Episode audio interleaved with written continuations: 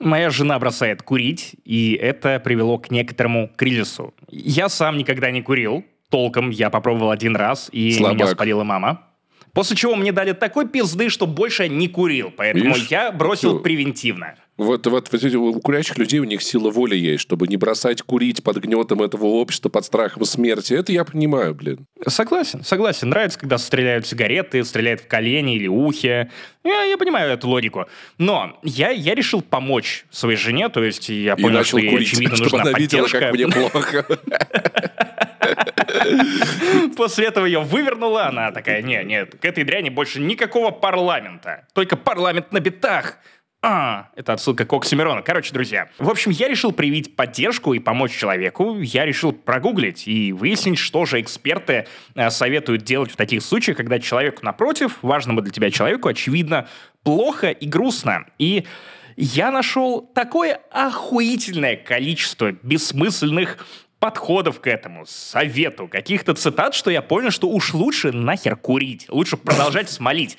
После просмотра некоторых видео или, ну, прочтения определенных статей, мне захотелось прямо, знаешь, взять этот блок каких-нибудь обсосанных сигарет, найти в Грузии Петра Первого и просто выкурить всего, вот, вот вплоть до памятника, я не знаю. А, В общем, некоторые советы можно счесть достаточно полезными. То есть очень многие статьи рекомендуют относиться бережно, не осуждать, А, так или иначе показывать, что ты на, рядом. на месяц желаю куда-нибудь. Я как человек, который... Я много раз бросал курить, Максим, я знаю, что это лучший совет. Это легко. Просто не- некоторые сайты предлагают тебе э, совершенно безумные советы в духе, ну как бы, если уж вы возвращаетесь к курению, то ну хотя бы, ну пейте, начинайте, вас уже ничего не спасет. Некоторые сайты, которые мимикрируют под что-то а, околопсихологическое, то, что по идее должно вызвать у тебя еще больше доверия, ведь это не просто какие-то копирайтеры или чат GPT, это реальные люди, которые бросили курить, они знают свое дело. И а, некоторые советы меня поразили до глубины души, например, сайт куряка.ру, я его так называю, а, он советует вам искать возможности обсудить с человеком бросание курить. Если он сам не дает вам поводов, например, если он не забеременел, то вы должны сами незаметно просто просачиваться в его жизнь и подталкивать его к этим разговорам. Я подумал, что, наверное, за столько-то лет, ну, курение не то, чтобы это какой-то новый тренд, ну, дуделки, возможно, относительно новый тренд, но курение сигарет, хер там. Может быть, разработаны некоторые подходы, которые позволяют вот, ну, реально человека отговорить. В итоге все это максимально в лоб. Например, э, спросите, были ли у него, у нее мысли о том, чтобы бросить. Можно попробовать такой подход. Например, сказать... В новостях сказали, что скоро может вырасти акцизный сбор на сигареты. Курить станет дорого. Что ты об этом думаешь? Я такой, блядь, что это такое? Кто в целом приходит к тебе и такой, так, в новостях сказали, что там акцизный сбор. Блять, вы вообще давно новости В включали? новостях сказали, что козу ебали. Что ты по этому поводу думаешь? Так, э, совет от Соника, отсоси у Соника. Что ты по этому поводу думаешь? Или, или, или, опять же, другой охренительный заход. Я вчера вечером случайно наткнулся на видео. У курильщика от болезни десен стали выпадать зубы, и он бросил. Я и не думал, что могут быть такие последствия. А ты знал? Ну, что ты думаешь об этом? Максим, Я если такой, ты не будешь это наигранно говорить, получится неплохо. На мою маму когда-то сильное впечатление произвело, что мы были на анатомической выставке в Воронеже, и там были легкие курильщики, такие турбо-черные просто вообще все, как будто бы прям, как будто бы ночь в них настала резко, и это произвело на нее впечатление. То есть такие вещи на самом-то деле, они правда могут сработать, То есть но- ты согласен с Курякой.ру? Да. Окей, окей, Паша, я вижу. Ты как человек, который не бросил, который прямо сейчас Э, поддерживает это секундочку, табачное подожди лобби. минуточку, минуточку, минуточку. Я бросил Ты курить. бросал. Я, я Ну, бросил не курить. добросил. Большое количество раз, Максим. так что не надо мне, по- пожалуйста, вот тут это рассказывать, да, у меня опыт есть. В какой-то момент случилось ужасно. Я понял, что никаких полезных советов из интернета я не получу. Кто бы мог подумать. Я, я стал на полной иронии из статей Куряки.ру э, ну, брать какие-то подходы и испытывать их на Лене, после чего она стала страшно разъебываться. Например, э, по совету Куряки.ру, каждый раз, когда она шла курить, она взяла за правило не курить на балконе, выходить, спускаться на лифте э, и курить около дома, И- чтобы... и курить ну, каждый- э, чтоб- в, в, в Гудауре. Типа того. Каждый раз я, ей звонил на телефон с вопросом, что заставляет тебя достать сигарету?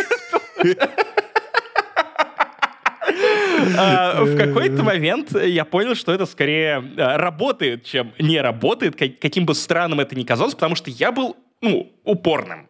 Я был упорен. э, Я, я, прежде чем, когда мне лень было звонить, потому что я работал, я настигал ее этим вопросом перед, э, перед входной дверью. Но э, самое интересное, что Куряк.ру предлагает, например, еще вот такой заход, как Давай поговорим о том, что вызывает у тебя желание покурить. Это поможет тебе не сорваться в следующий раз. Только не кури следующую сигарету. Это заход на случай, если человек уже бросил курить, как ты, но потом выяснилось, что бросать курить проще, чем не курить. Да. Вот. И я такой, «М, охеренно. В целом, наверное, ну, опять же, мысль ясна. А, Я это немножко выдергиваю из контекста, там еще объясняется, что если человек срывается, пожалуйста, ни в коем случае не ругайте его, не пытайтесь виноватить, э, не показывайте ему легкие курильщика, не, не проворачивайте кринжовые заходы из начала этого выпуска, ни в коем случае. Просто примите человека и покажите ему, что, ну, есть варианты тебя поддержать. То есть, да, это не просто, мы все понимаем. Но когда на Куряке.ру под этой цитатой размещают цитату «Успех не окончателен, поражение не фатально, лишь смелость продолжать имеет значение», и ты смотришь на автора цитаты, и это, сука, Уинстон Черчилль. Са- блядь, главная реклама курения. Человек, который умер с сигарой во рту. Сука, его зовут Уинстон. О Да. каком желании Он не сигареты курить? придумал, черт, да? Черчилль. И э, в итоге вот в этих поисках я нашел на самый главный клад этого разгона, а именно книгу некого Вячеслава Николаева, опять же, фамилия, как и у моей жены, под названием «Бросил курить при помощи знаний древних славян». А, Мгм. Слушай, между прочим, подумал, кстати, это ну исторический вот. факт. Древние славяне много раз бросали курить. Это очень по ним заметно. Все так, все так. Исторический факт. Древние славяне не курили электронки. Это вот как-то так совпало. Блин, да, не, при этом, понимаешь, там ситуация была, что их много было, или в бары были, ашки вообще на развалах. Ну, а это бустурманы торговали, древние славяне их прогоняли. Это исторический факт, между прочим, да. В общем, я сначала думал просто какую-то избранную цитату из этой книги вам вызволить и процедить ее сквозь зубы, а потом понял, что там в целом вся, ну вот, окей, весь пролог, который я осилил, потому что я отказался платить за эту книгу, 75 рублей, это перебор. Знания древних славян не стоят так много. Я в итоге ограничился бесплатным фрагментом, который доступен в сети интернет. И э, внезапно, чувак, я наткнулся на контент для нашего конспирологического подкаста «В Финляндии не существует», и это, это прям золото. Мы, к сожалению, его не выпускаем. В- Творческий кризис, ты сложно готовиться, но считайте, что вот следующие пять минут, они, скорее всего, будут неким филиалом Финки да. в «Не занесли». Итак, что же нам советует Вячеслав Николаев? И тут я понял, что нужно искать способ какой-то другой, чтобы не было вообще никакого желания курить. Это вот то, о чем ты говорил, Паша, что мне нужно было выкурить блок Петра Первого, просто чтобы я обливался на глазах у жены, и все. Он такая, нет, никогда Да. больше. Искал ответы у древних славян. Глядя современным взглядом на древние знания, сделал вывод, что мир сложен и просто одновременно. Что он курил? Мне, кстати, вот интересно, он не уточняет, между прочим, этот вопрос. А потом э, дальше начинаю. Я хотел бы читать это твоим голосом. Просто разгон абсолютно твой, только ты это обычно говоришь не на серьезных щах. Итак. Наш мир словно компьютерная программа. Программист нашего мира сделал так, чтобы мы могли создавать полезные подпрограммы и разрушать вредные. В этой книге я собираюсь открыть некоторые способы. На тот момент я особо не верил, что получится бросить курить, но решил попробовать, причем получится с мягким знаком. Сука, Древние славяне не это, были готовы Это главная твоя претензия. Я правильно понимаю, к этой книге, да? нет, Остальном все дальше- нормально. дальше типа. гр- в грудь воздуха набери, дальше вот сейчас будет такое, о, такое.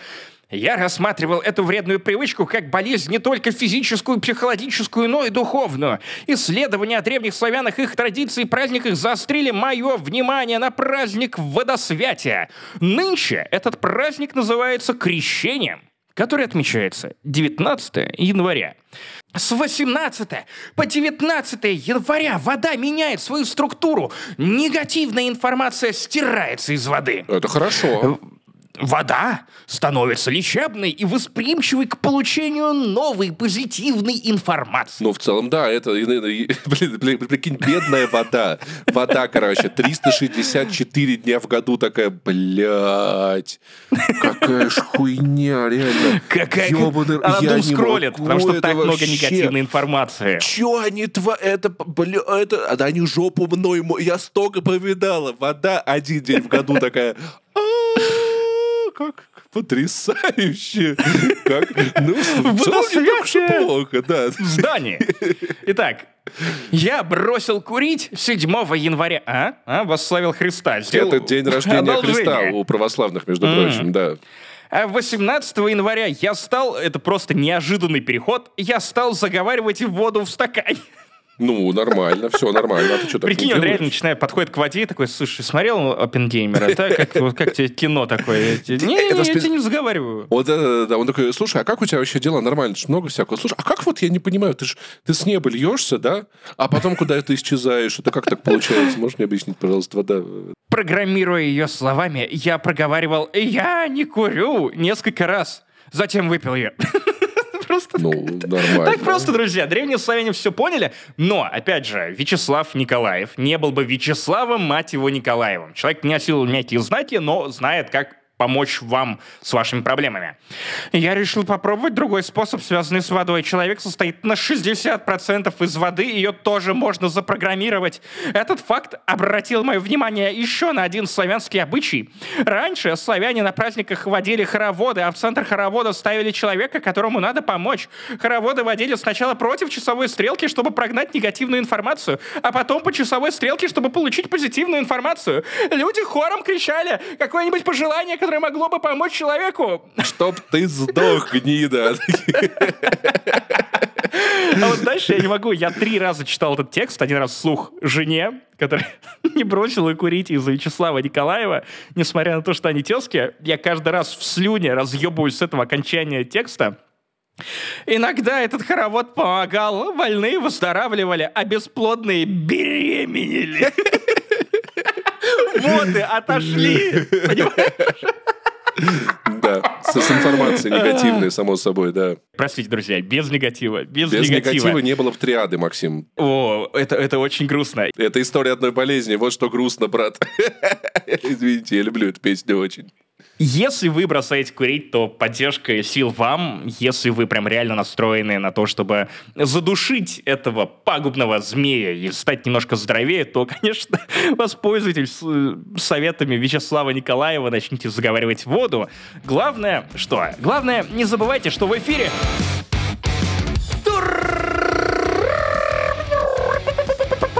топ-подкаст. Не занесли микрофона, как всегда, я, Симонов, а также мой курящий соведущий Паша. О чем ты думаешь, когда Я бросаешь думаю, курить? я думаю о том, что нахуй я, блядь, этим занимаюсь. Я не понимаю, если честно. Че мне это нахуй А, что ты думаешь о том, что курение электронных сигарет это подспудное желание отсосать роботу. Ты беспокоишься о своем будущем, где не останется места людям. Нет, если честно, просто очень хочу отсосать роботу. А что? Нет, я тоже хочу. Я начну курить ради этого. А, Друзья, подкаст не занесли 277 выпуск. Прикинь, роботы Вот идут к такие власти такие, все, кто электроники не курили, нахуй, в компост. Понятно, вы нам не интересны, в принципе, как люди. Я надеюсь, те, кто курил пары, они будут почетным каким-нибудь. У со самыми красивыми роботами время проводить. Я иногда сижу и думаю о том, каково быть слушателем подкаста «Не занесли», учитывая, что у нас Тяжело, название игры, фильмы, сериалы, кино и так разгоны вот. каждый раз про какую-то херню. про Отсосать роботу, Дмитрия пока ты... Химца. А, а если робот писает в ванну, в, в раковину, ты будешь его...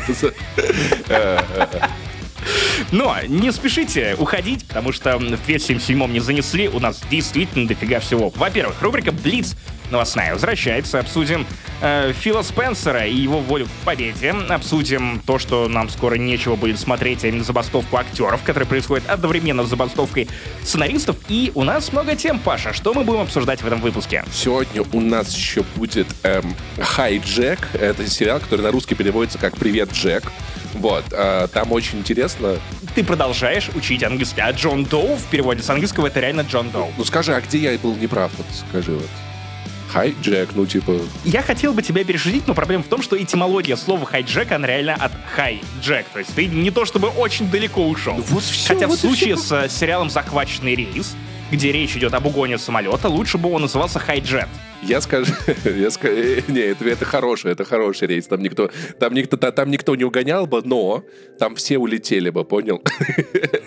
Я хочу сказать просто коротко, что Идрис Эльба пиздец как не везет с самолетами, он то в горах разбивается, блядь, то захватывают. Мне кажется, он на поезде едет исключительно вот и за территорию Как США не Харламов. убирается. Причем они вместе едут, и один гладит колено другого, и потом случается тоннель, и мисс Кузи. И это называется тоннельный синдром, если что. Конечно, Э, все Когда ты в тоннеле едешь. А, «Вавилон 5» Максим расскажет нам, чем этот сериал отличается от «Вавилона 4», «3», «2» и «1». Я очень надеюсь, ты же все посмотрел? Ты думаешь меня подколоть, ты думаешь пошутить над этим, но прикол в том, что в сериале реально был Вавилон 1, Вавилон 2, Вавилон 3, Вавилон 4. Ты все Это посмотрел? важный сюжетный поворот, да. Кроме фильмов. Пизда. Э, Я еще посмотрел фильм э, «Ковенант», который пе- переведен на русский язык достаточно дерьмово, иронично, да, как переводчик, ну, типа, и это правда, я, я не очень люблю доебываться до переводов на русский язык, но, правда, вот фильм «Переводчик», я Особенно, понимаю, когда ты сам не знаешь английский язык. Да, я понимаю, что люди просто хотели сыграть на, ну, типа, переводчик был, вот, а вот у нас, а тут Гай Ричи, переводчик, типа, там будет прикольно, все постреляют, но, на самом деле, это действительно фи- фильм «Договор», очень интересный, про Афганистан, войну, проблемы, про то, как гигантская империя, вот чем она, что она может сделать для, для людей, что не может, и что могут люди сделать для людей. Очень человечное, классное кино. Может быть, речь про переводчика стрелок. И «Астрал 5». Э, Максим, ты предыдущие четыре посмотрел? Я посмотрел предыдущие три, и Астрал 5 — это продолжение Астрала 1 и Астрала 2, ну, продолжение Астрала 3 и 4 тоже, но там не было главных героев вот той самой семьи из первой и второй части. Блин, это, это, возможно, один из моих любимых хорроров 2023 года, и, и Астрал внезапно оказался не говнофраншизой, а прям, ну, вот чем-то прикольным, продуманным и цельным. Это не то, чего я ожидал. Я опять ждал говна на лопате. Ну, в общем, я расскажу. А если вдруг вам этого не хватит, у нас есть разогрев, видимо, 40 минут, даже почти не обсуждали вино. Говорили про жизнь, про постиронию, славу КПСС, про э, просмотр кино и походы в горы. Вот, вам должно понравиться на Patreon, Boosty и в Apple подкастах, пожалуйста, переходите туда, вот, э, послушайте, напишите нам приятных вещей, и э, я, я, я, я, я воду заговорил, чтобы у нас было много подписчиков на Patreon и Boosty, так что подписывайтесь, все правильно. В общем, в этом подкасте без воды. Это, а также многое другое 277 в выпуске не занесли. Турбо Топ Шоу. Погнали. У нас э, получается сделка э, по покупке Microsoft Activision Blizzard была одобрена американской э, комиссией, насколько я понял, и теперь единственное э, единственное препятствие это британская комиссия, которая не дает Microsoft все еще это сделать. К моменту, когда вы слушаете этот выпуск, скорее всего, все уже будет одобрено, поэтому я предлагаю нам с тобой, как двум дипломированным экспертам, экономистам по американской финансовой системе я экономист, в том числе, я, я много экономлю. обсуждать И у, у меня есть доллары, я, да, я и доллары А, экономлю у меня, у меня сильно. есть карта Карфура. Я экономлю до трех лари с одной покупки Вот, иногда, видишь? Паша. Я Да, как раз что- экономист, реально. В чем проблема? В чем, чё, вот за иронию ты включил сразу? Такая у нас экспертиза. Короче, я предлагаю уже поговорить об этом как о свершившейся сделке, потому что, во-первых, Господи, какой же Фил Спенсер красавчик, что дожал это. И опять же, Джиму Райану тоже уважение, но в первую очередь я готов поздравлять не Фила Спенсера, а радоваться тому, что наконец-то этот ебаный цирк закончится. Два гиганта, две корпорации, которые владеют платформами, наконец-то перестанут хромать на ногу и притворяться, что «Да у нас нет никаких эксклюзивов, мы вообще такие бедные, несчастные, без Call of Duty мы умрем». А вот если Call of Duty попадет под влияние ужасного Фила Спенсера, то что это значит? Это значит ровно то, что когда мы будем разрабатывать PlayStation 6, мы не сможем отправлять дев-киты Activision. Такой, Господи, прекратите прибедняться, а там, а мы прикинь, же все а прикинь, понимаем, выходит, что выходит вы при деньгах руках. Выходит следующая э, игра Call of Duty, а все противники теперь PlayStation с руч- ручками, автоматами бегают, стреляют в игрока и убивают его и с ваншота моментально, да, и вот, вот, вот, прикинь, вот так вот, вот получится, будет забавно. Ни слова про эксклюзивная миссия, где реально нужно будет убивать Нейтана Дрейка и Элой просто. Да, а, а, а на онлайн-серверах у пользователей PlayStation всегда будет плюс 150 ко всем характеристикам, чтобы пользователи Xbox их ненавидели и сжигали свои PlayStation и переставали общаться с друзьями, у которых PlayStation. И это все, это все произойдет. Это в славяно-арийских ведах так было написано, между прочим, да. И у древних славян. Они предсказали PlayStation 5 и борьбу с Microsoft Microsoft. Если без шуток, то я не только рад, что все это наконец-то заканчивается, и компании, которые притворялись бедными несчастными, наконец-то начнут показывать видеоигры, которые они, очевидно, готовили все это время, потому что последние конференции с обеих сторон выглядели не то чтобы очень убедительные и классные, особенно со стороны Sony. Плюс, опять же, возможно, Паш, ты, конечно, на меня сейчас вот так вот посмотришь, очень предосудительно, но, на мой взгляд, это сделка, которая поможет стать сильнее обеим компаниям. Microsoft наконец-то заручится помощью нормальных разработчиков для выпуска видеоигр, а не просто мы, мы, мы игры не, не делаем и не анонсируем. У меня есть ощущение, что Microsoft как будто уже ничего не поможет, если честно, но поживем увидим. Э, я скажу Я так, не знаю, Bethesda любима. Я как э, обладатель Xbox с Game Pass просто рад, потому что я после по последней покупки Call of Duty залегся никогда, блядь, больше в жизни покупать Call of Duty, Duty, но по подписке я бы в него поиграл. Но Call of Duty, скорее всего, не будет по подписке. И Diablo 4 вроде как тоже обещают Хуйня не добавлять какая-то, если честно, мне это не нравится. Нахуя это сделка тогда, они прям пошли в жопу все. Но, кстати, с другой стороны, речь про новый Call of Duty. Возможно, старые какие-нибудь они могут добавлять, и на самом деле это тоже вариант, который меня устроит. Э, если через два года мне дадут поиграть в сюжетную кампанию колды, которая как бы уже устарела, меня не интересует мультиплеер, я с удовольствием наверну ну, именно будет сюжета. Окей, да. Я тебе просто напомню, как я последний раз, э, когда я купил э, Call of Duty Modern Warfare, которая не Modern Warfare, а которая Modern Warfare, понял? Я такой, а где кнопка играть нахуй на главном меню? Пол главного меню занимает реклама нового Modern Warfare, да? Пол главного меню какие-то скачайте компанию. Я такой, ну скачаю компанию. Ну то есть для меня в целом странная концепция того, что я скачал, блядь, игру. Чтобы играть в игру, мне надо, блядь, еще что-то скачать. А никакой кнопки запустить игру или что-то такое нихуя не появилось. Я полез гуглить, я полез гуглить. И оказалось, что поиграть... И это частая проблема. Чтобы поиграть в одиночную компанию Modern Warfare, мне надо скачать. Компанию, кооператив, мультиплеер, батл рояль, все альбомы Джонни Бой, я не знаю, полный архив смс блядь, всех долбоебов. Я, я, я просто удалил это говно. Я заплатил за это деньги, я удалил, и я такой, я никогда в жизни нахуй больше не потрачу денег на Call of Duty. Пошли нахуй, блядь. Да, я согласен, что это расстраивает. У меня с Modern Warfare была другая проблема. Я... У меня оказалась игра, копия этой игры еще на старте продаж. И вот потом, спустя полтора или два года, я решил в нее все-таки поиграть. Я ее не прошел в момент, когда впервые запустил. И, и у, меня, у меня я увидел кнопку играть, несмотря на Warzone и прочие приколы. Я, я не увидел текстур. Оказывается, что в процессе, пока игру э, переводили на рельсы того, что вот теперь у нас есть еще очень много мультиплеерных режимов, и вот еще Warzone, который как бы отдельная сущность, и мы пытаемся все это разженить, поженить, хуй знает во что превратить, текстуры перестали прогружаться. Ну, то есть у меня просто буквально летающие головы, которые пытаются решить судьбу мира, и я такой, ну, похоже на правду. Но, Паш, на самом деле ты меня отвел от сути разговора. Почему я говорю, что эта сделка может быть полезной и актуальной для обеих компаний? Окей, с Microsoft все понятно. В целом нужно просто взяться за игры, нужны эксклюзивы, нужны какие-то козыри. Но PlayStation 5 Компания Sony, на мой взгляд, забронзовела и уже пару лет. Есть такое, как. да прости, пожалуйста, я знаю, что ты Sony Boy, что ты обожаешь эту платформу, но меня страшно заебало то, что э, PlayStation не дает тебе просто взять, сменить регион. Тебе нужно каждый раз плясать с бубном, чтобы сменить ник или поменять регион.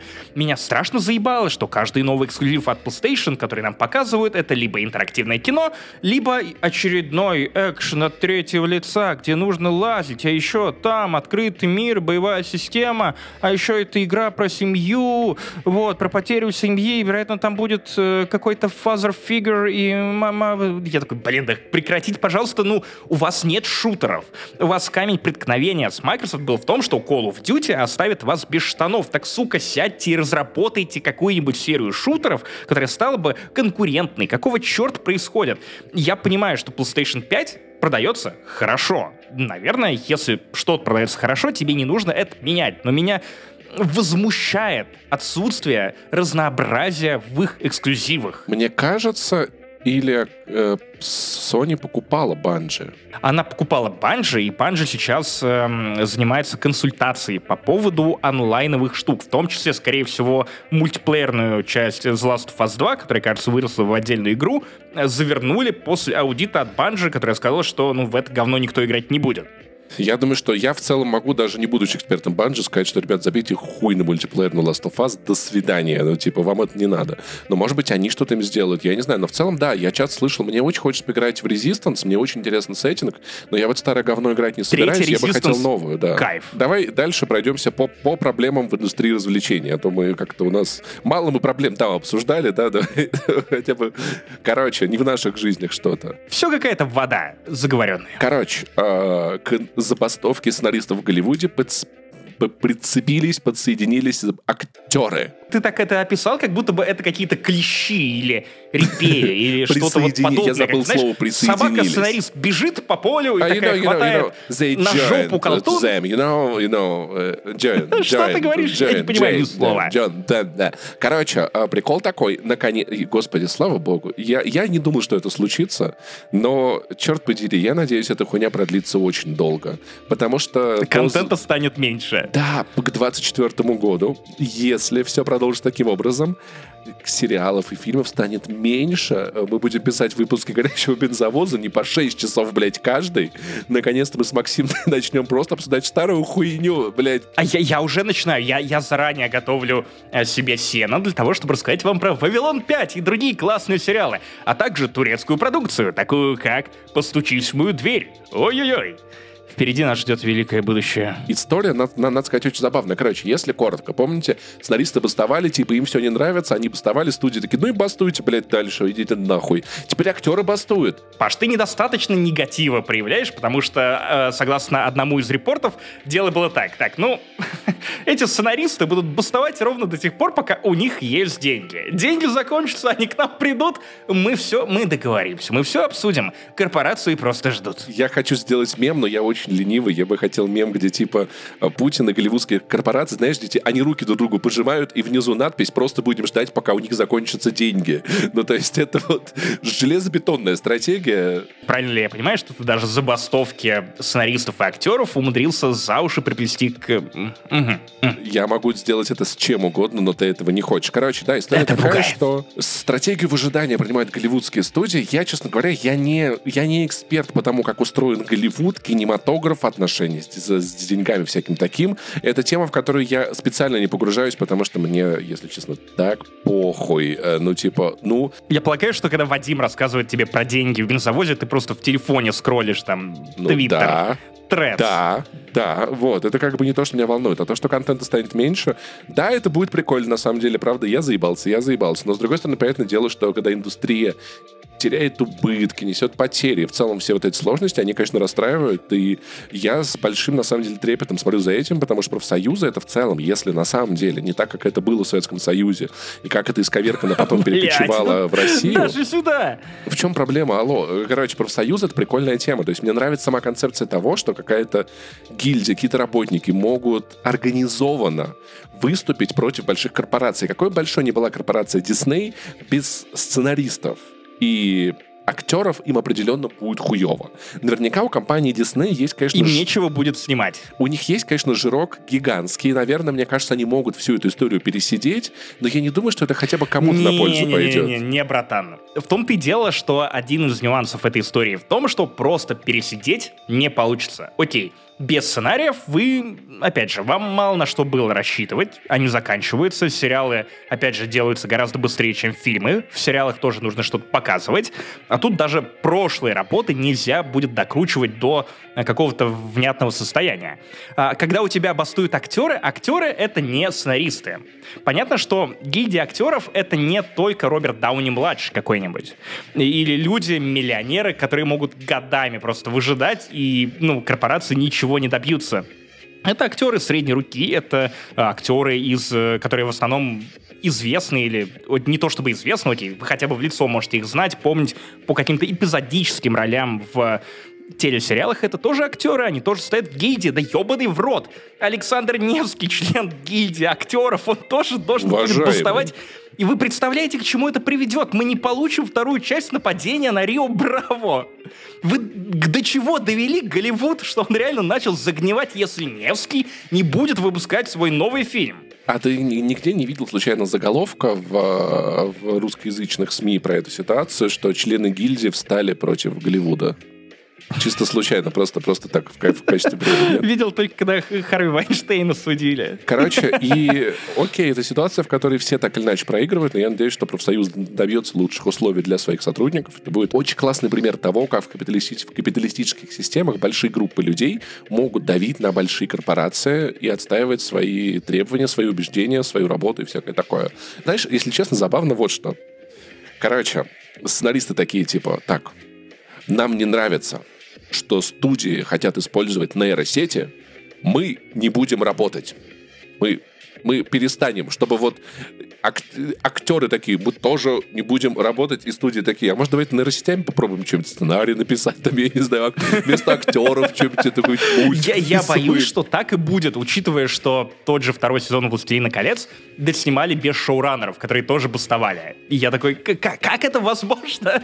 Шоу, раннинг, ты, ты руководишь шоу, руководители шоу э, выходят на забастовку. Кто руководит этим шоу? На таких э, съемках часто, например, режиссеры могут не присутствовать. То есть бывает, что выходит фильм, и именитый режиссер, но вот эту сцену снимали без него, эту без него, потому что он такой, ведь в этом сами разберетесь. Вспомни «Десятый форсаж», где Мишель Родригес против Шарли Стерон, и режиссера там даже не было, это сняли без него, ну, и, в общем-то, ну, это даже незаметно. Мама, мама, мама записку написала по семейным обстоятельствам, сегодня не будет. Поэтому мне, мне очень Причем, интересно... кстати, в случае «Форсажа» это реально по семейным. Кстати, хорош. Мне очень интересно на это посмотреть, потому что, конечно, на то, будет ли какой-то... Э, потому что, на самом деле, с другой стороны, я в целом чувствую, как в индустрии происходит вот это голод э, поток изобилия контента прекращается. То есть у нас был определенный сериальный бум. Сейчас сериалов стало как бы больше, но смотришь ты как бы меньше. Потому что у того же Netflix, что кроме Stranger Things, ну, то есть, например, как бы ты вот сейчас следишь, смотришь, Был ждешь. Ведьмак. Ну, третий сезон Ведьмака я игнорирую. Я хуй забил, если честно, тоже, да. Вот. Понимаешь, задрало. И неплохо делает Apple. У Apple что не сериал, то хит, но это тоже не вечная история совершенно точно.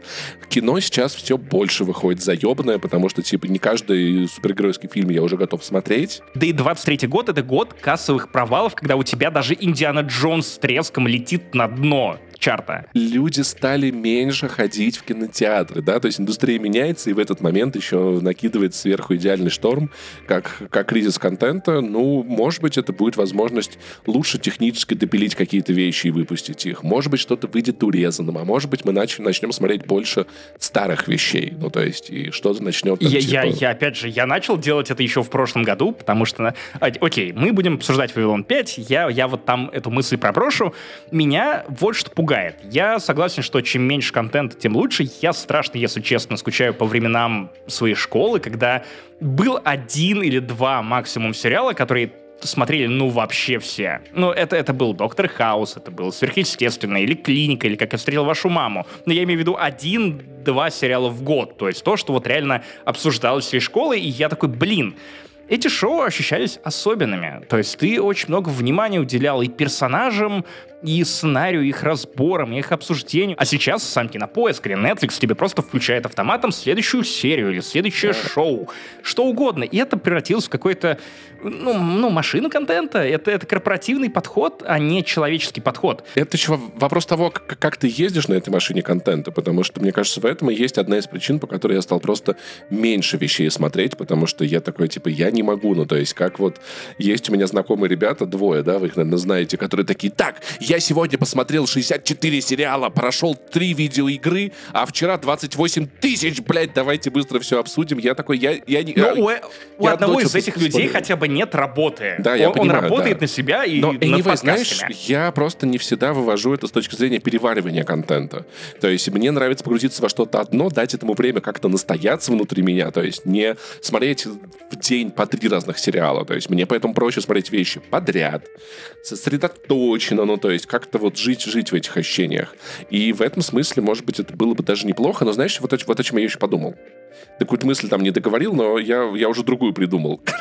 Ну, Я уж договорю, а потом ты. Да-да-да. да. Меня пугает не то, что контента станет меньше. Меньше контента, ну, тем лучше для меня. Я буду меньше фома испытывать по поводу того, что я не посмотрел какую-то новинку, или испытывать вину за то, что я, видимо, не додал, слушателям не занесли, если я не включил новую игру, новый сериал. Это внутренний процесс, скорее, брат. Меня пугает скорее то, что в 2008 году, когда была очередная забастовка сценаристов, это очень сильно уже по идущим сериалам ударило. И в некоторых случаях прям сказалось заметно на их качестве, на их завершении и на следующих сезонах тоже. А тут очевидно, что если проблемы и с актерами, э, и со сценаристами, то ничего хорошего в ближайшие два года не ждет. И студии, опять же, ожидания. Потому что не то, чтобы забастовка актеров, это что-то невероятное, случайное, внезапное. Нет, они тоже к этому готовились, поэтому очень многие шоу в ускорен и фильмы в ускоренном порядке доснимали просто лишь бы, лишь бы, пока еще не начали монтажеры бастовать, что, что вообще нечего было показывать. Но смотри, что еще может произойти на самом деле. А вот не факт, что контента, может быть, станет меньше, потому что у нас, у нас есть очень показательный пример с, с России, откуда ушли западные сериалы, но вместо этого начали площадки закупать турецкие, Турецкие, китайские, корейские, новозеландские. китайские. Да.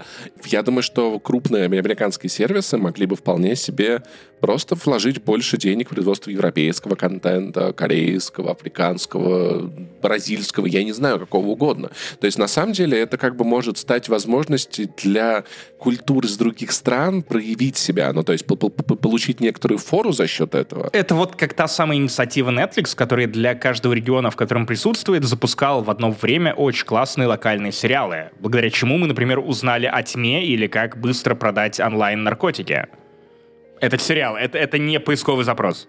Ну, технически это поисковый запрос, но это стало названием сериала. И другие шоу, которые, наверное, остались бы скорее незамеченными в других регионах, если бы не было удобной платформы, которая подсовывает тебе вот, вот такие приколы. Да, да, да. Поэтому, может быть, это, это будет и так. Я посмотрел на это, а может быть, они все-таки договорятся и достаточно быстро это все. Не знаю, я не прогнозист, не эксперт и всякое такое. Просто мы наблюдаем вещи, обсуждаем их, и может быть, может быть, и меньше будет контента. Ну а что у вас? э, Ребят, я вам вот что скажу. Мы с Максимом Два очень талантливых подкастера.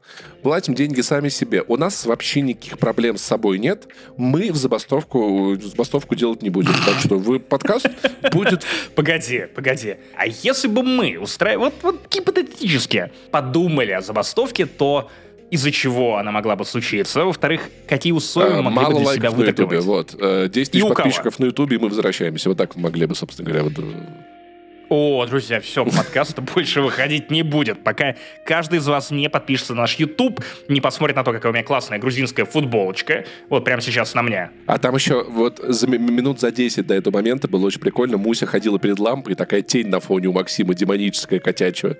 Мне очень понравилось. Это был да, ну пес. или пес, да. Ну, в общем, кто-то из них ходил перед лампой. Мне, мне- может, оба- может, оба были. Так что вот, вот, вот такая вот вам, собственно говоря, забастовка, да. Вот. Итак, мы только что обсуждали цифровую гигиену, то, что нужно и хорошо бы смотреть меньше сериалов, смотреть только лучше, отбирать. Цифровая гигиена, ребята, это про то, что надо мыть цифровую письку. Тебе сейчас помоет ее. В заговоренной воде. цифровой воде. Вот. Тогда будет чистая писька. Под аудионаркотиками, да. А иначе тьма. Древние славяне, славяне так и делали. Короче, мы обсуждали вот сериалы, которые только обязательно, и тут же Паша такой, давай обсудим хайджек с Идрисом Эльбой. Я такой, чего? Кто это смотрел? А ты вот ты не, ты, ты не смотришь хайджек с Идрисом Эльбой? Это классный Нет, сериал. Паш. Короче, он прям, он прям турбо. Я прям очень кайфую. Вышло 4 серии. Но он, кажется, не я взлетел. посмотрел из интереса. Как бы это иронично ни было. Не, он как раз таки взлетел. А вот как он при- при- приземлится, вот это мы узнаем. это как в Индиане. Джонсе. Э, Can you fly? Yes. Land? No. Топ вообще визуальных произведений, скажем так, фильмов, сериалов про э, самолеты, конечно же, «Змеиный полет». Ничего страшнее уже никто никогда Погоди, не снимет. ты- Я ты про обожаю, блядь, «Змей на этот фильм. борту». Да, да, да, да, да, да, понял. Вообще, он очень крутой. Вот, и я такой, ну давайте посмотрим. И я такой, вау, хайджек, он, он, он, в, он в этом коридоре идет. В воздушном коридоре. Но без трэша, без Погоди, а ты трэша. не Да, смотрел да, но- «Воздушного маршала» с Лямом Нисомом? Нет, я про Эминема не, не очень, если честно. Мне прям... Хорошо, Ну, нет, я хорошо. люблю, уважаю, И, но сериал бельгийский, кстати, про то, как они постоянно... Смотрел. Пер- пер- пер- первый сезон классный, второй, Второй я даже не стал смотреть. Но сейчас суть не Окей. об этом. Короче, хайджек прям на турбо... Ну, как, как, как у Apple обычно делают? Турбоуровневый. Ну, то есть, да, у нас угоняет самолет, но все не так просто. Да, у нас есть угонщики, но это не то, как вы привыкли. И у нас есть главные герои, но не те, к которым вы привыкли. Слушай расклад. Самолет вылетает из Дубай Ой, я, я скоро там окажусь, поэтому как раз в полете посмотрю. и летит в Лонда. Лонда. Та- там я не скоро окажусь. Город, где Город, где люди говорят «абу» и считают, что они знают английский. Давай, чтобы мне не было обидно, назовем его городом Писек. Идрис Эльба летит в город Писек. Да, из города Попок вот у него он такой, ну, блядь, я же насмотрелся всякого, может, там поприятнее будет. Короче, и самолет захватывают террористы, ну, то есть, как бы, точнее, не, я не могу сказать, что это, я, я не понимаю, кто это до сих пор, четвертая серия. Просто люди, а, а, большая часть из них белые, то есть это не классическая история, как это там случалось в жизни, да, или как мы привыкли видеть в массовой культуре. Я не вижу, ну, то есть ни расовых подвязок, ни э, ре- ре- религиозных, ни политических лозунгов, никаких требований. Они просто захватывают самолет, угрожая пассажирам, угрожая пилоту, и хотят, чтобы самолет чтобы никто не знал, что самолет захвачен. Ну, то есть, как это обычно бывает, типа, мы захватили, вот наши требования. Ничего нет, мы просто летим дальше. Просто летим дальше. Кто рыпнется, мы будем стрелять. Кто будет выебываться, мы его отпиздим. Но делаем вид, будто ничего не происходит. Главный герой Идрис Эльба застревает на этом самолете. Особенность его такая в том, что он специалист по переговорам, скажем так. Ну, то есть не в смысле как полицейский типа переговорщик. Он помогает компаниям зак- за- улаживать конфликты, когда происходят сделки, слияния, всякое такое. То есть он как бы, он, он не то что переговорщик, он скорее конфликтолог, не знаю, торгаш. Ну, то Он есть, как бы семейный терапевт. занимается. Он решает, вот когда у, у семей, внутри Ну. семей происходит какая-то э, передряга, то они идут к нему. Хотя Идрис Эльба выглядит как человек, который мог бы решить твою проблему. При этом в семье у него еще какой-то пиздец. Ну, то есть его жена или бывшая жена с, живет с его, ну, как бы вместе с его сыном уже, она с другим мужчиной встречается. Ну, то есть, и, а он ей что-то написывает, я приеду, она такая, блядь, не надо, Я нахуй». прилечу. Вот, ну, то есть ты видишь у него какой-то надлом внутри, но ты до конца этот надлом не понимаешь, как он устроен до сих пор. И в какой-то момент он как-то там какую-то смс отправляет или что-то такое, какие-то знаки начинает подавать, что, что его жена такая, типа, вау, там, кажется, что-то случилось. Ее но новый мужчина полицейский очень участливо в это впрягается и такой, типа, мы разберемся, давай то-то, то-то. И в итоге, понимаешь, ты как бы одновременно смотришь на самолет, который пытается сделать вид, как бы, что ничего не случилось, и наземные службы, где какие-то единичные сотрудники такие, блин, он изменил курс очень странно. Да забей это все, они летят, мы связались, они сказали, все хорошо, нет, нам надо выяснить. В четвертой серии там накал просто на вау уровне, я уже такой ебаный рот. Что, они хотят? Вот ты- то есть, вот, знаешь, вот обычно все начинается с какого-то требования. Ты смотришь, как нам нужен миллион долларов. Такие, просто не будет миллиона долларов. Ладно, 900 тысяч, такие, хорошо, нам надо собрать это, кого-то привести, знаешь, каких-то родственников. Они будут звонить на самолет, говорят, пожалуйста, мой сын э, захватчик самолета, не надо так делать. А тут ты вообще не понимаешь, типа, что происходит, куда это вдуплять, как не вдуплять. Он красиво снят, там, там есть небольшие драки, есть спецэффекты, как, как самолет страны выглядит просто вау, волшебно. Темп у него очень приятный, размеренный, и такую вещь мне Вадим рассказал, кто-то из его коллег посмотрел, уже получил предсмотровку от Apple, посмотрев сериал целиком. А, это да. не Netflix. Apple TV+. Это просто звучит как сериал Night Agent для Netflix. Ну, вот, понимаешь, теперь у нас, у нас теперь как бы, ну, у нас теперь новый Netflix. Короче, и сериал идет, послушай внимательно, ровно столько времени, сколько летит рейс из Дубая в Лондон в город Писин, понимаешь? Окей. Вот, то есть он еще, он еще и в этом, то есть они заморочились, как бы, да, чтобы подогнать, они прилетают нужные страны в правильные моменты, да, то есть это те, это там выходит на связь. И я, если честно, ну, то есть вот он, он роняет вот эту вот такую тихую бомбу, типа, ну, мне уже интересно понять, типа, да что случилось? Хочется подойти к каждому террористу, типа, братан, пожалуйста, а что вам надо-то? Ну, ну, ну, по-бра- ну, по-братски расскажи, типа, что мы хотим, куда и это, да? Ну, то есть они такие просто, все, тихо, не переживайте, не суетитесь, все будет хорошо, мы долетим, все будет в порядке. А куда летим-то, интересно? А что будет, а что нет? В общем, я, на самом деле, очень на хайпе, я, наверное, советовал бы дождаться, если вы так любите делать, сезона до конца, потому что остановиться невозможно. Я очень не люблю смотреть сериалы кусками. Если бы Night Agent, который я рекомендовал в другом, в одном из предыдущих выпусков подкаста, был попилен на серию в неделю, я, я бы просто не вытерпел. И э, хайджек звучит ровно так же. Если загрузить на свой Apple iPad 12,9 дюймов Pro этот сериал, сесть на самолет, короче, в, в Дубае да, и полететь в город да, Писик да, да. смотреть, это вообще, небось, прикол просто Нет, хотя бы из Тбилиси в я... Абу-Даби. Но я думаю, что он летит не столько, сколько идет сериал, мне кажется, это путь все-таки короче. Вот, то есть надо, конечно... Но это, знаешь, я помню, я как-то ехал в поезде, как раз-таки, да, вот, вот год назад, когда вот мы с Аней из России уезжали в поезде, я смотрел серию второго сезона «Эпидемии», где действие в поезде происходило, и я такой, блядь, это стрёмненько, если честно. А это, это прям очень погружает, да. Поэтому я совет обратить внимание, Идрис Эльба красавчик, все, что он делал красавчик, Apple вообще молодцы. Их сериалы я прям, я смотрю, ну, то есть просто типа, о, окей, новый сериал, да, я, я в деле, я в деле. Тогда, пожалуйста, перестань сопротивляться и посмотри, наконец, сериал от Apple TV под названием «Акапулько». Это буквально клиника плюс Тед Ласса про отель. Это пуля от автомата, Мексики. я правильно понимаю? Я такое... Ну, АК. АК, а, да, пулька. Эта шутка стрельнула. Максим, ну, я, я загуглил, это мексиканский курорт. Я сериала что-то никакого Кстати, не вижу. Ты меня, видимо, я был в Акапулько, там магазины полупустые.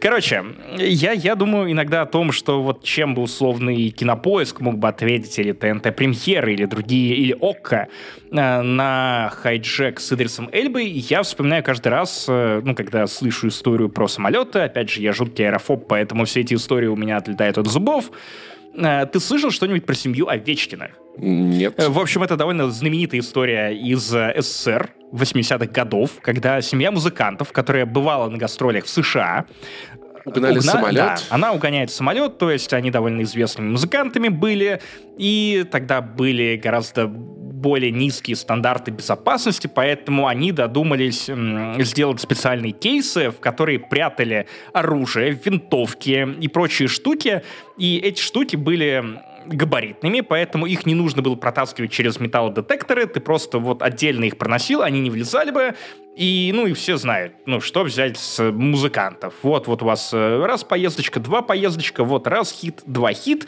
Что особенно грустно, все это происходило буквально за пару лет до распада Советского Союза, и эти люди просто не верили, что железный занавес когда-либо падет, и что можно будет отправиться в США без представленного к тебе КГБшника, а тогда звезды летали на гастроли именно так, чтобы, если что, не дай бог, кто-то из этих артистов захотел остаться на месте, вот, пожалуйста, есть специально обученный человек, который за этим проследит.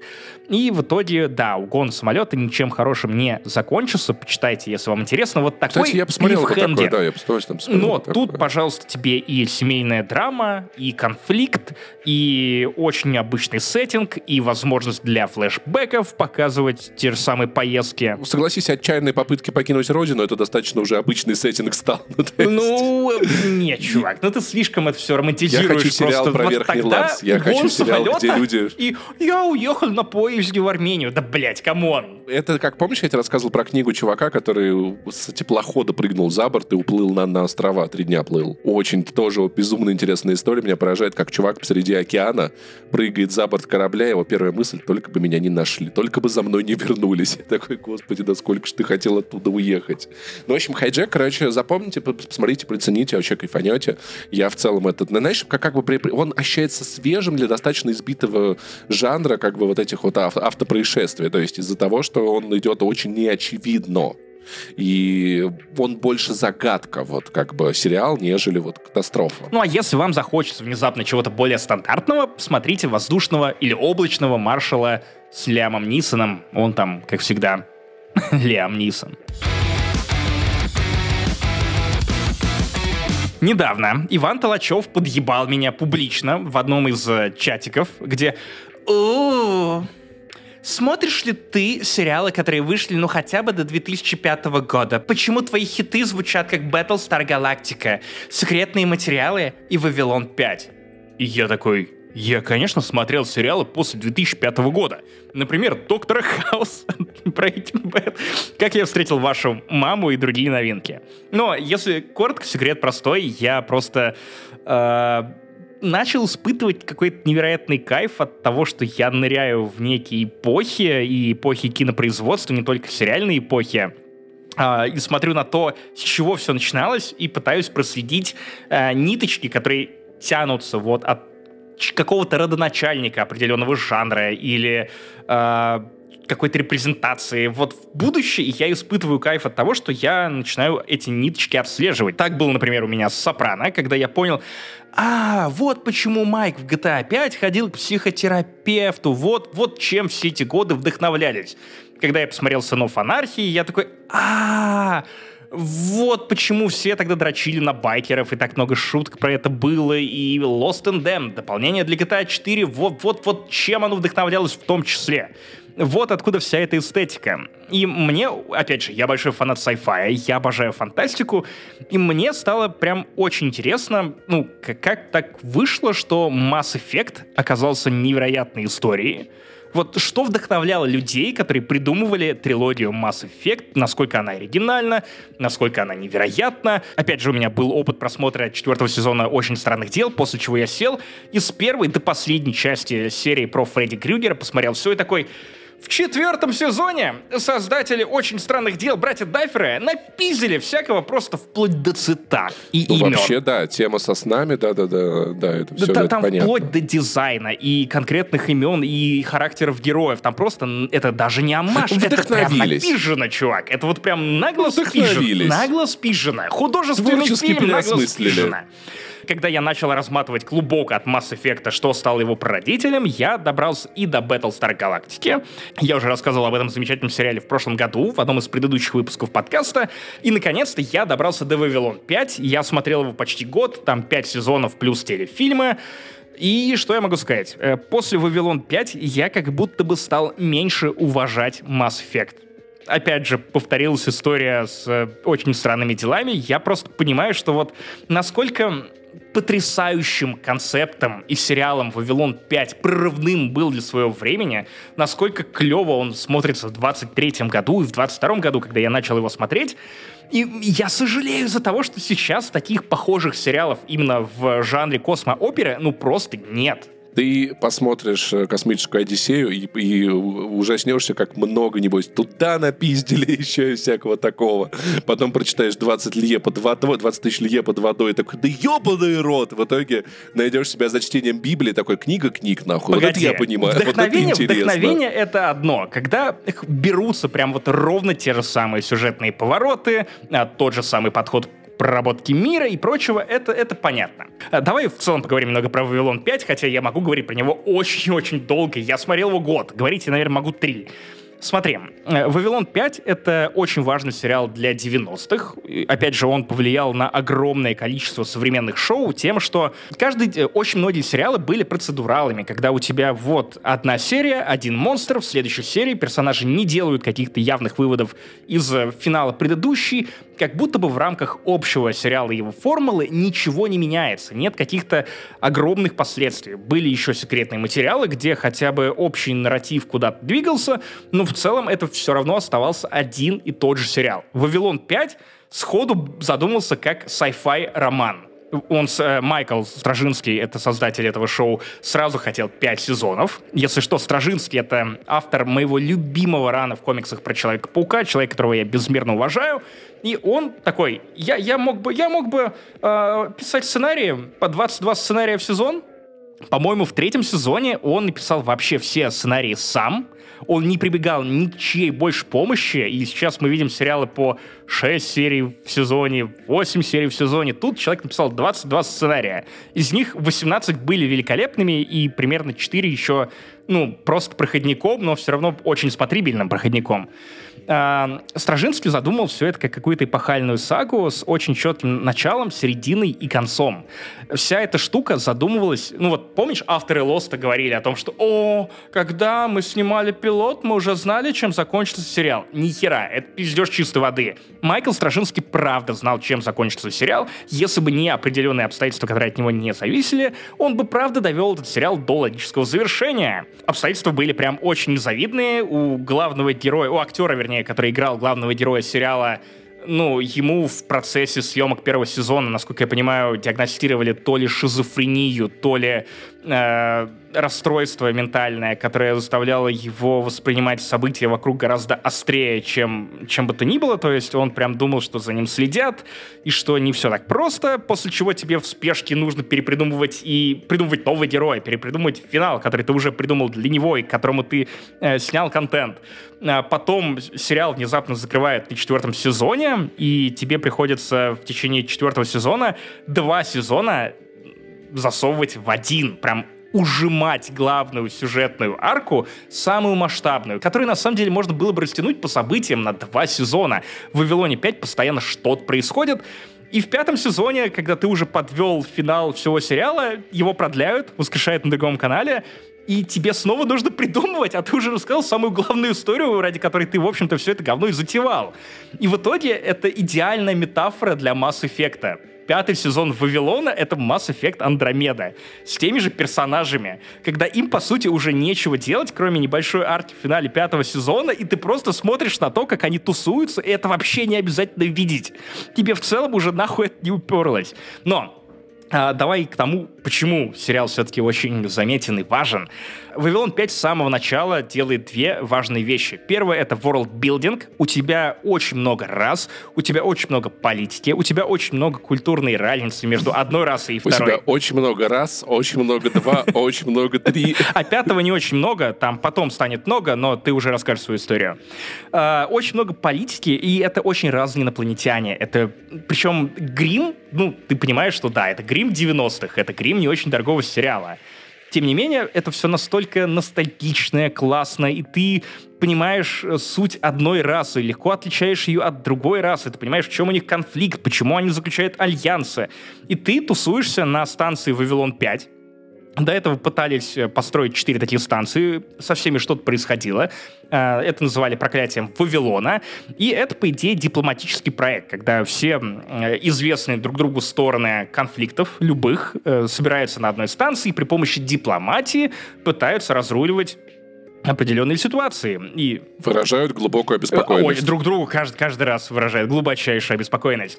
И э, сериал сходу начинает тебе рассказывать и об этом мире, и тебе просто прикольно в него возвращаться с каждой серии, смотреть на то, что в этой станции можно и потусоваться в баре. А еще там есть служба безопасности, и у нее тоже свои приколы, и не, они, как не всегда понятно, как можно такой поток и беженцев из каких-то точек конфликта, и просто разных рас, у которых свои приколы, в том числе, что ты будешь делать с телепатами у которых отдельный корпус, это военизированная сила, которые при, прилетают на станцию, такие, сейчас мы будем вас ебать, у вас тут вот э, беглые телепаты, мы, мы попытаемся их поймать. И первый сезон, он не то чтобы прям выдающийся, но он очень обаятельный. Это сходу очень интересный мир и локация, в которой тебе прям хочется тусоваться.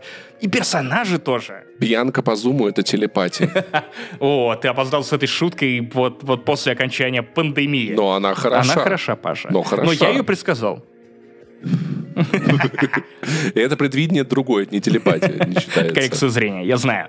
И меня очень поразило то, что для сериала 90-х тут даже серии филлеры, которые не влияют в первом сезоне на глобальный сюжет, они так или иначе, ну, они учитываются в следующих эпизодах персонажи вспоминают, что в прошлой серии они сломали руку или они увидели такую-то штуку. И даже в необязательных сериях тебе все равно вбрасывают что-то важное для глобального сюжета. То есть ты реально... А, ну то есть необязательные серии все-таки есть, Ну, да? они есть в первом сезоне, и в пятом сезоне их очень много, но там просто весь пятый сезон не обязателен, кроме там пары серий, наверное. Просто заметь, насколько сейчас стало мало или вообще не стало сериалов, где у тебя что-то интересное в начале сезона и в конце, а посередине хуйня. Ну, да, и все реально, все, все заняты делом. Да обычно. нет, обычно либо И все я вот, ну, то хуйня, есть- либо все плюс-минус по делу. Да, ну то есть я к тому, что нет истории типа как, э, как секретные материалы, которые есть список того, как смотреть, чтобы Ну, без монстров нет, недели. ты а на самом деле вот, тоже да. упрощаешь. Процедуралы никуда не ушли. Тот же хороший доктор от создателя Доктора Хауса. Бесконечное Ну, я бы начинал, количество не Асаев. И мне тоже не зашло. Э, Бескон... Кого? Каких асаев? Э, О Сашаев и других сериалов про расследования и прочее. Это, это все, все еще есть. Просто это на телеке, а не в стриминговых сервисах, где тебе нужно рассказывать какую-то более-менее цельную историю. И это не, не модные сериалы сейчас, да, то есть мы смотрим больше вот как бы... То есть если бы секретные материалы снимали сейчас, это было бы три сезона, например, вместо Это, это 10. два сезона, и мы видели, чем это обернулось. Я смотрю восьмой, и, окей, об этом я расскажу в одном из следующих эпизодов. Сейчас речь идет не про нынешнее состояние сериальной индустрии, которое, опять же, довольно туманно, с учетом того, что вот они забастуют, и что дальше? А, речь про 90-е, когда все придумывали вот эти процедуральные сериалы, отталкиваясь от того, что, ну вот, если они пропустят хотя бы один эпизод, и там будет что-то сюжетно важное, если случайно зритель просто ткнет в пульт и включит секретные материалы, он не поймет. Все эпизоды должны быть э, очень герметичными, очень понятными. Вавилон сходу забил на этот хуй и в итоге стал абсолютной легендой ворлдбилдинга и повествования. Сериал устарел. Это заметно. И я бы, наверное, хотел бы, чтобы ремейк, о котором ходят э, даже не слухи, официально он, его начинали запускать в разработку, потом случилось поглощение, бла-бла-бла. И меня, правда, пугает то, что ремейк, ну, рассматривался для CW, и, господи, нет, пожалуйста, только не CW. Ну вот тут прям есть что ремейкать, потому что основная сюжетная линия охуительная. Это, опять же, противостояние с местными жнецами, которые, которые тебе вбрасывают в самом начале. И ставки как будто бы местами даже выше, чем в Mass Effect. Э, секундочку, там э, речь идет про полное уничтожение разумной жизни во вселенной. Что для тебя выше ставки, Я чем не полное хочу уничтожение? тебе этого спойлерить. Ну, в- ну, ну, окей, ставки схожи, но из-за того, что тут ты большее количество людей узнаешь как будто бы ближе, опять же, потому что это сериал, ты за них больше переживаешь, особенно когда они принимают неправильные решения или, очевидно, хуевые решения, потому что они в конце дня, они всего лишь политики, которым нужно тоже отчитываться перед вышестоящим руководством и принимать в том числе, э, ну, играть, играть на чужую руку. Мак- Максим такой, меня задолбала политика. Только если она не в космосе. Я точно так же смотрел Battlestar Galactica. А там была серия, а там была серия, где военизированная организация решила против Вавилона 5 пойти Да. и за, за- буквально Да. за один световой год до Вавилона Да, 5 да. они Чувак, развернулись. ты, ты будешь, э, ты будешь смеяться, но Вавилон 5 показал все, что происходит последние полтора года. Там особенно сюжетная линия между двумя расами. э, ей уделяется очень много внимания, и она представлена двумя наиболее яркими представителями. И одна из них э, нападает на вторую, и ты при этом даже симпатизируешь вроде как э, обеим, ну, не обеим сторонам, а вот а, обоим персонажам. Но когда ты понимаешь, что, что готовит один из этих героев, к чему в итоге он приходит, ты начинаешь его Нападение так с ненавидеть. четырех э, направлений, я правильно понимаю? Да, ну, короче, это сериал, который тяжело смотреть, но не потому, что он устарел, а потому что как будто бы он снят, на самом деле, ни хрена не в 90-х, а вот в ближайшее время для меня это маркер очень хорошего, качественного сериала. У меня было похожее ощущение, опять же, с Сайлонами против людей в Battlestar Galactica, и я поэтому замеряю свой интерес и свою вовлеченность, что если спустя много лет, 30 лет, сериал все еще способен отзываться в сердце, и он рифмуется с тем, что происходит, значит, ну, блин, это важное произведение, которое выдерживает проверку временем. И да, «Вавилон 5» очень много кринжа. Местами абсолютно кринжовые сцены, которые вряд ли бы стали снимать в 23 году, а, личные предпочтения Стражински вроде какой-то физической комедии, где целую станцию развлекают два ебаных кло- клоуна, которые такие зут-зут, зут-зут. Это мы, это мы с тобой. Или то, что члены станции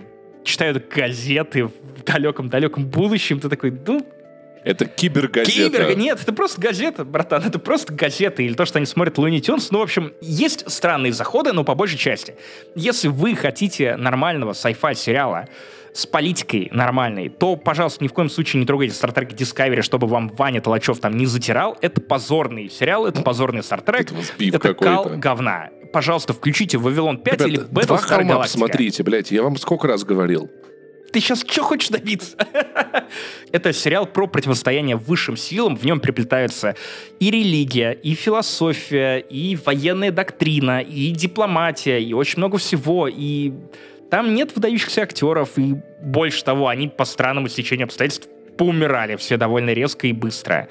Но э, не, не, будем, не будем делать на этом акцент. Короче, в общем, пожалуйста, сделайте себе одолжение, посмотрите «Вавилон 5». Его, к сожалению, скоро убирают с кинопоиска, где я его смотрел с субтитрами и в плюс-минус нормальном качестве.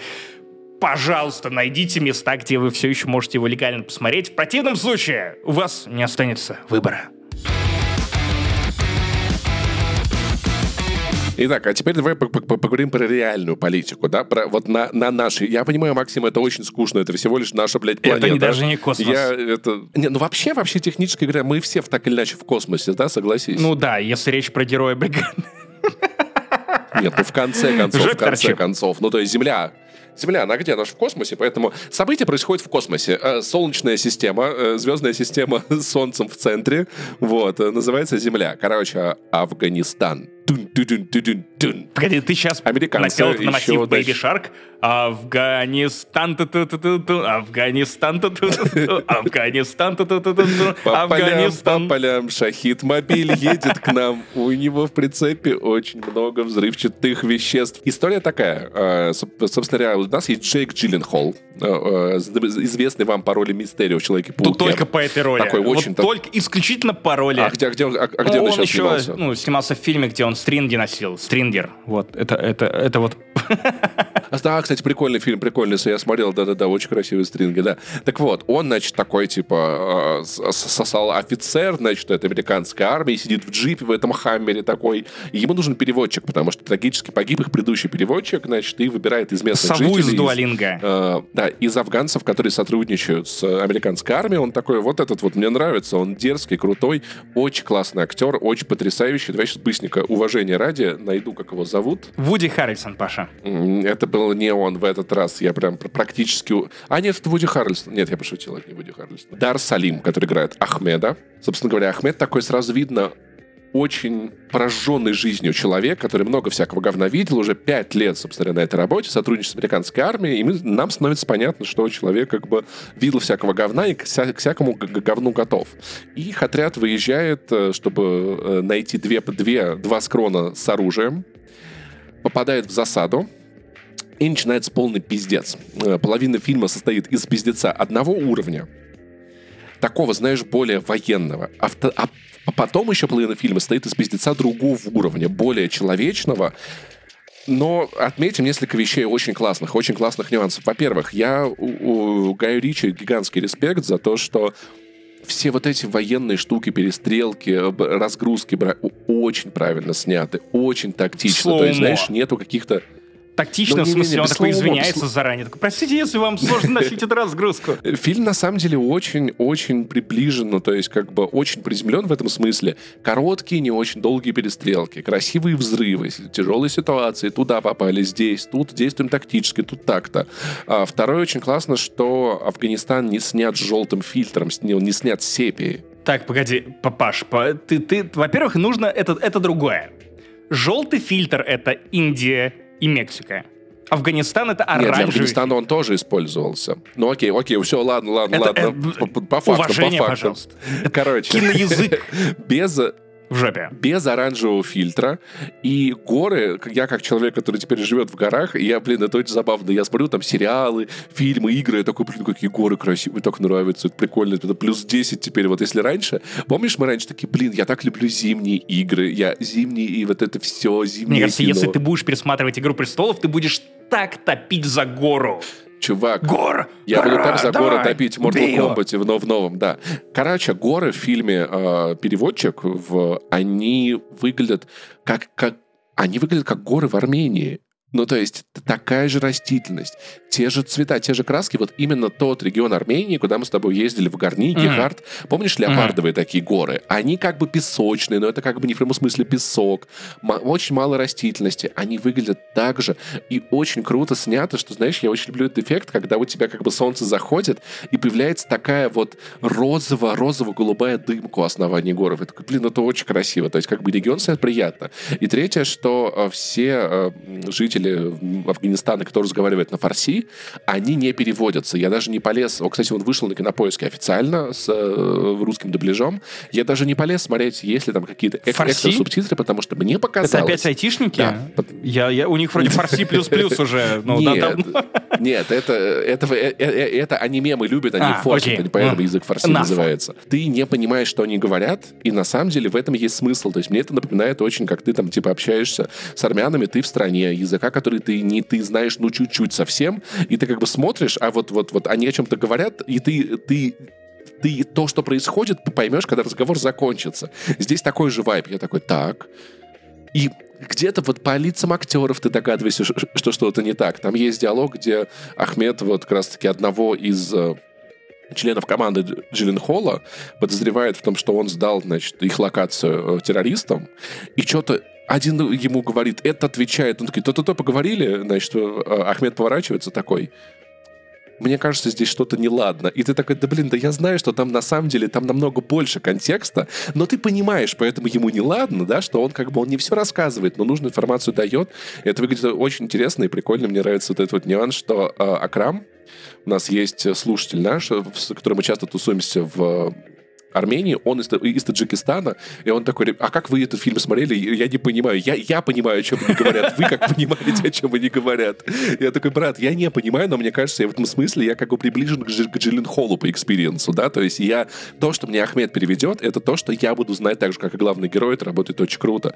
И это фильм, который в тот же момент я такой, а вот, секундочку, а не занимается ли это кино совершенно случайно прославлением американской армии, этих вторжений, всякого такого, но нет, на самом деле здесь э, в- я я не знаю, может быть, это сценарист сделал, может быть, англичанин Гай Ричи так этим взволнован, да, но вот здесь как бы есть четкая линия того, что как бы страна приходит в какое-то место, Чувак, использует его. Я, и- я хочу просто, я, я не буду делать выводов, но ты же знаешь, что в том числе переводчик снимали на российские деньги. Ну, кинопоиск А, потому что, вкладывался типа, как в бы производство спонсир- А. переводчика. Не знал, кстати, об этом. Я, кстати, об этом не знал. Ну вот. Но, короче, я... Ну, И следующий фильм Гая Ричи, кстати, тоже спонсируется Россией. Частично. Well, вот это Гай Ричи, конечно, интересно, необычно. Не знал об этом, я, я буду много над этим думать. Ну, короче, в общем, там как бы критикуется вот эта история, когда государство приходит на какую-то территорию, использует ее для своих целей, а то, что там потом начинается, их это не очень волнует, про гражданскую ответственность, про маленького человека. Я не думаю, что российские бабки добавили до пропаганды. Мне кажется, это в целом тема, которая в американском кино встречается нам очень часто, и э, Скорее добавляет престижа для пресс-релизов Яндекса. Гай Ричи снял Может фильм, быть, в том числе быть, да. благодаря нашим деньгам. Мы ему там типа на Патреоне, на Патреон подписались на Гая вот, короче, э, с, с норвежской карты. Фильм, на самом деле, где, где нам тоже есть, есть, есть много над чем подумать, над тем, как империи э, взаимодействовать с территориями, над гражданской ответственностью. Он очень вдохновляющий, сильный, и, мне кажется, одна из лучших ролей Джиллен Холла, потому что, блин, ему тут дохуя чего есть играть, и есть такой избитый штамп, но у него прям, прям боли на экране, он показывает очень много, очень советую, особенно ребятам, всем, кто переехал на Южный Кавказ или в Среднюю Азию, потому что вы много-много увидите там знакомого, приятного, будет тоже интересный experience, тем более, если вы в Казахстане, Кыргызстане, Таджикистане или где-нибудь еще. И такое бывает нечасто. Переводчика можно посмотреть на кинопоиске. Это не реклама. На всякий случай залу Залупа! Да, э, да, да, давайте так договоримся. Вы смотрите переводчик на кинопоиске, но не смотрите э, какой-нибудь следующий сериал. Выбираете, прям специально его не смотрите. Называть не буду, чтобы это тоже не было рекламы. Вот так вот. Это не реклама. Мы, мы, мы так не стали бы делать. Залупа. Итак, после какой-то жалкой околовоенной драмы «Ковенант», он же переводчик, мы переходим к фильму «Астрал. Пять. Красная дверь». У меня непростые... Блядь, не, не, не входи в... Не открывай красную дверь, пожалуйста. Нет. Не надо, это лет на 70. Hold the door, hold the door. Короче, у меня с фильмом «Астрал» прям интересные отношения. Дело в том, что это кино меня преследует как кукла Чаки, начиная, мне кажется, с моего первого осознанного отпуска без родителей. Э, Помнишь, когда бабка говорила во сне, вот та самая, общалась с мертвыми? Вот тогда выходила, по-моему, вторая часть «Астрала», и я уже думал, что это какой-то кал, ну как можно гнать этот порожняк? Ну просто каждый год выходит новый фильм про «Астрал», и я понял, что я еще путаю его с другой франшизой «Заклятие» от Джеймса Вана, который снял еще первые два «Астрала», и с тем же актером Патриком Уилсоном в главной роли. А, Короче, Оказалось, что «Астрал» — это совсем не то кино, которое я э, думал. Это не тупорылый ужастик. Более того, это один из самых цельных э, хоррор-франчайзов прямо сейчас. Вот наряду, наверное, для меня с «Криком». Он, это, о, это вообще не глупое кино, опять же, про людей, но меня впечатляет работа с его мифологией. То, что э, даже когда франшизу виляет влево-вправо, ею все еще занимаются люди, которые имели отношение к первым частям этой серии, чувак. Что Я смешного? правильно понимаю, что, что астрал виляет влево-вправо? Да-да, это тверк. Это тверк. Короче, э, серия «Астрал» посвящена потустороннему. Тут э, действительно есть э, мир под названием «Дальше». Я не знаю, как это в российском дубляже переведено.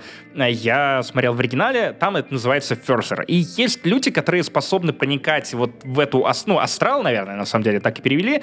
Есть люди, которые способны переходить в этот «Астрал», э, связываться с умершими людьми, и иногда, к сожалению, они бередят других людей, которые застряли в каком-то нехорошем месте, и, или демонов, или просто злобных призраков, и эти злобные призраки пытаются захватить тела людей, живущих вот, вот, вот в реальном мире. А А нахуя? потому что они хотят, например, вернуться в собственное детство, как выясняется во второй части. Подожди, то есть призраки сидят такие, блин, вот бы сейчас в детство, реально, конечно, вы хорошо, вернуться, что да. мама- Давай что мама меня любила.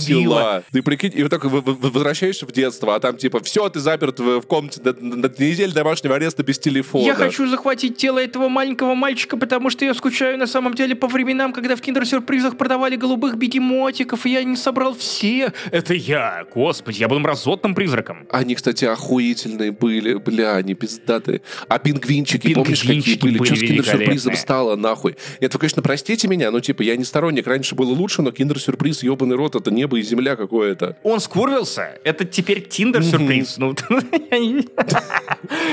тоже ушедший. В, каждом, яй- в каждом яйце хуйня. Да, вот, да, да, что влево, что вправе. Там игла еще можно найти ее.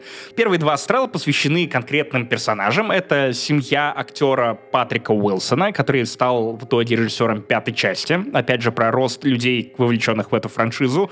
Отлично справился с ролью режиссера, кстати. Заранее вам небольшой спойлер.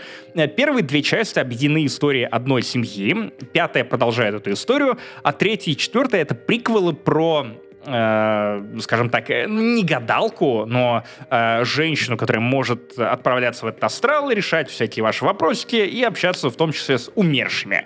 Они не настолько прикольные, как первые две. Третья мне вообще не понравилась. Четвертая больше напоминает ну, какой-то типичный ужастик. В чем сила и мощь этой франшизы и почему она собирает такие деньжища каждый раз в кинотеатре при довольно скромных бюджетах? Потому что, во-первых, это не ебаный Флэш, это не ебаный Индиана Джонс, это не ебаный Форсаж 10. Это, опять же, хорроры, которым не нужно многое для того, чтобы вас напугать, при этом они охренительно отбиваются в прокате.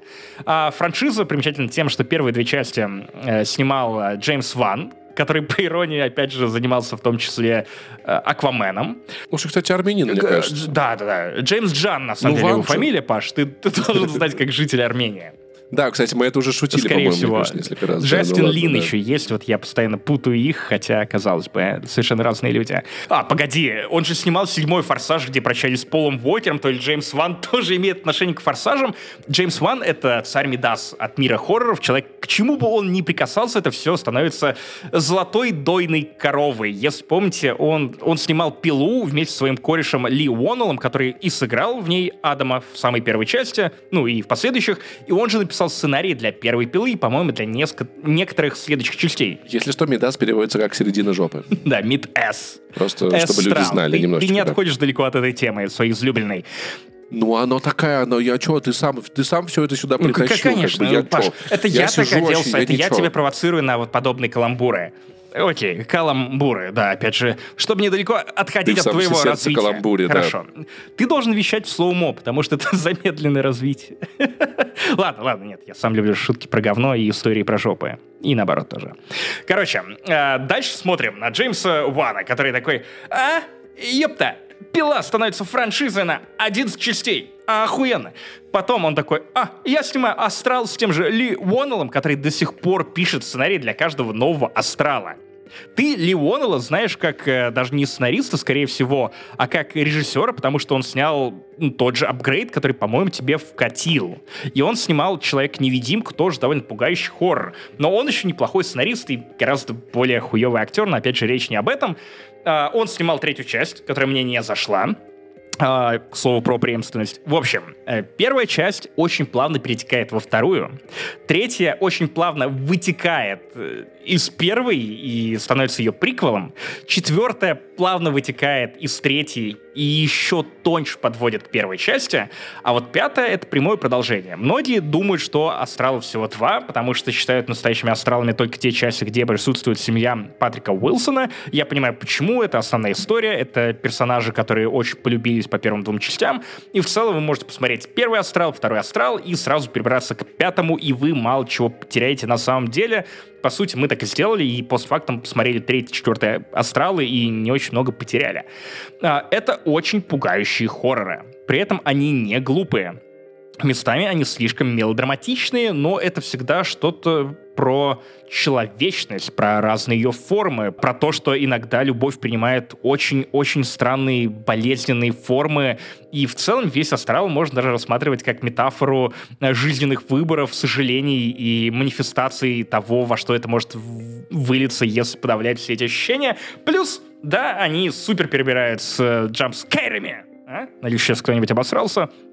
Паш точно обосрался. Это прыж- прыжок страха, если что. Это Альтаир, как, до того, как он начал исполнять прыжок веры, он такой, типа, блядь, как стрёмно. А потом, бля, да нормально, прыгну ща, я верю. Нет, там у ассасинов сначала прыжок веры, потом прыжок надежды, потом прыжок Ну любви. да, это прыжок любви. Хорошо звучит.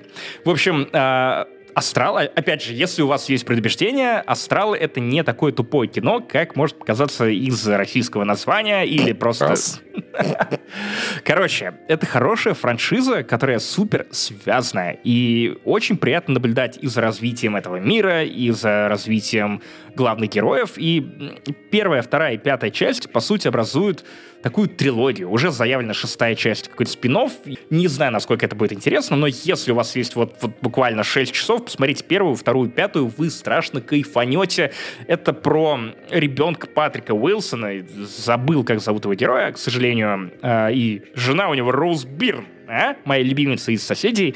В общем, их ребенок внезапно начинает видеть всякую хуйню и шляться по астралу, а потом там одновременно закручивается и триллер, и детектив, и типичная история про одержимость, и ловля призраков. И, в общем, все, за что вы в теории любите хорроры, оно все это есть в астрале. И оно с каждой частью, оно так или иначе преображается.